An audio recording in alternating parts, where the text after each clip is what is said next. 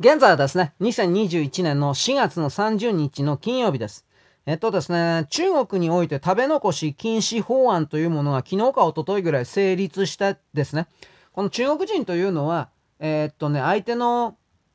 共応、つまりあの、もてなしに対してもうお腹いっぱいでこれ以上食べられませんということを表現するために、わざと残すという風な文化があるそうです。だからこの辺をやめるべきじゃないかなと思うんだけど、日本は残さず平らげましたということが最高の礼儀みたいなことになってるけど、中国は残すとですね、ああ、何、まだ足りないのか、バカ野郎、まだ出すよ、め、となるわけです。なんでそうなるのかな？よくわからんけど。だけれども、この動きというのは、表向きは確か、まあ確かにいいことではあります。悪いとは言わないけど、基本的にその、中国の国内事情において、来年以降からを見据える食料不足の可能性を見据えた、法律の制定というか、うん、そんな風に見えます。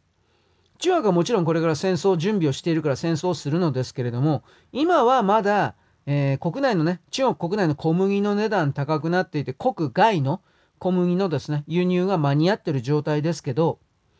これ、具体的な例えば台湾侵攻であるとか日本の、うん、まあ各諸島を攻撃するということになればまあなるでしょう。なれば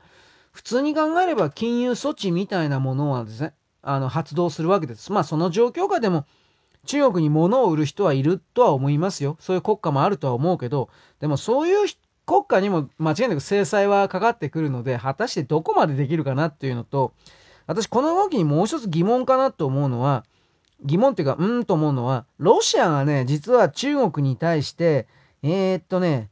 小麦の金輸出してるんですよ。ただこれは、ロシアの言い分としては、自国の内部の労働力が確か武漢肺炎によって足りないから、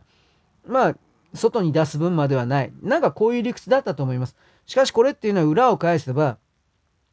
お前たちが武漢肺炎作ったことを俺たちは知ってんだぞという意味における制裁の形にもなってます。あの、中国はね、2月とか3月の時点で、これ動画とかあなた見たかどうか覚えて、えー、覚えてるですかと一応言いますが、街の中の空中に向かって消毒薬を霧のような散布っていうか、霧吹きのような形でバーッとこう散布していたのを知ってますかと。これはどういう意味かといえば、彼らはあの時点で、2月の時点で、2月3月の時点で、この武漢肺炎が空気感染するということを飛沫感染ではなく、唾とかのその飛沫ではなく、何かの粉塵だとか、そういう細かい粒子に表面にウイルスがくっついてえ、人々の間にですね、駆け巡るということを知っていたからこそ、ああいう空気に向けて消毒薬をですね、バーッと巻くというふうなことをやっていたという。でも日本の中で一応空気感染これは否定されてますが、やっぱりこのインドなんかでね、インド型とかいろいろ言われてるでしょ変異型って言われてるでしょこの部分において飛沫感染だけで本当にそんなことになると思いますかということを真面目に考えなくちゃいけないと僕は思うんですよ。まあ私はこれははっきり中国が反中と言われる国家の中に新たにばらまいた空気感染型のものではないかとここまで疑ってんので何から何まで疑ってますけどまあそれぐらいでなければインドでですねあまりにもこの拡散の速度が速いわけです。な本当かどうかわかんないけど、もう26万人お亡くなりになったっちゅうんでしょ、インドは。な、その動きにね、とスピブレーキがかかんないっていうか、これも本当にどこからどこまでという話なんですけど、もしこれらがやっぱり中国共産党が人民解放が作った兵器であるということが証明されちゃった時においては、まあ、どうせ中国はそれを否定しますけれども、彼ら中国なるものから出る全ての人々は民間人を含めて許されない対象になるんじゃないかなと私は思っております。人類に、人類における許されない奴らという言い方ですが。